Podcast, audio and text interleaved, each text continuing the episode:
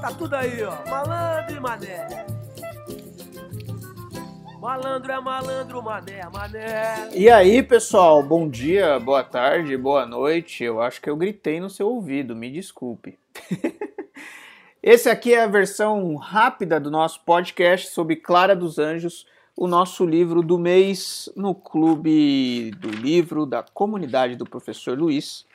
E eu sou o Professor Luiz. Muito bem, pessoal, a gente está num momento interessante da narrativa o momento narrativo em que estamos, nós podemos dizer que é um anticlímax ou complicação, a depender da técnica narrativa que a gente está usando. Né? Basicamente, toda a história segue a sequência de apresentar uma situação inicial, depois um conflito, né? uma situação de desequilíbrio, depois a complicação desse conflito até chegar ao anticlímax, que é o momento em que a gente acha que as coisas podem mudar, a não ser que aconteça um milagre. E na verdade, milagre, coincidência, magia, enfim, os clímax das histórias geralmente são é, marcados aí por uh, estratégias do autor para resolver problemas sem, sem solução. Então vamos lá.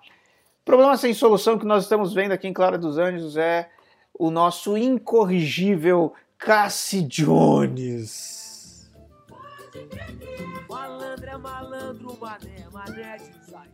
O malandro do Cassie Jones entendeu que o Mahamak e a Dona Margarida serão obstáculos ali à sua conquista de Clara dos Anjos e ele decide fazer alguma coisa. E ele sempre faz um plano infalível, tipo Cebolinha, Traquinas, e ele decide investigar o Mahamak de perto e ele escolhe o seu amiguinho para isso, o Arnaldo. Sim, o Arnaldo, aquele que rouba dinheiro de criança que está indo no mercado. É, esse é o nível das amizades do Cassidiones, você já viu isso nos episódios anteriores. Bom, ele tenta alguns caminhos para chegar até Clara dos Anjos e, inclusive, para tirar Mahamak do seu caminho. O primeiro é tentar visitar o Lafões e jogar conversa. O Lafões se mostra uma pessoa muito mais esperta do que ele esperava. Ele percebe que essa estratégia não vai ser a adequada e aí, coisas do destino do nosso anticlímax, nosso personagem Cassidiones está prestes a desistir de Clara quando acontece uma daquelas coincidências que só são possíveis na ficção. Pois é, Cassidiones se encontra aleatoriamente com Prauchedes, lembram do Prauchedes? Pois é, e o Prauchedes comenta com ele que o Menezes, o dentista, é, estava tratando dos dentes da Clara dos Anjos. Como ele Cássio Jones sabia que o Menezes era uma pessoa viciada em bebida, né? Ele usa uh, uma estratégia ali para se aproximar da Clara, que é o que parece, né? Que vai ser através do Menezes.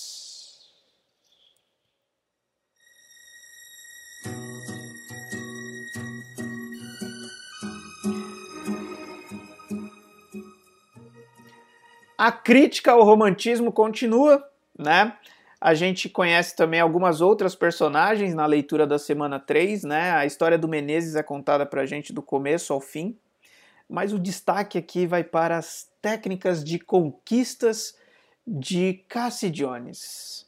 A gente descobriu lá no dia 16 que ele primeiro sondava os pais e o nível de influência da família, depois ele tentava impressionar a menina com violão, depois ele buscava alguns reencontros em cinemas, bondes, estações, até que ele entregava a sua carta romântica, de onde nenhuma mulher escapava ilesa.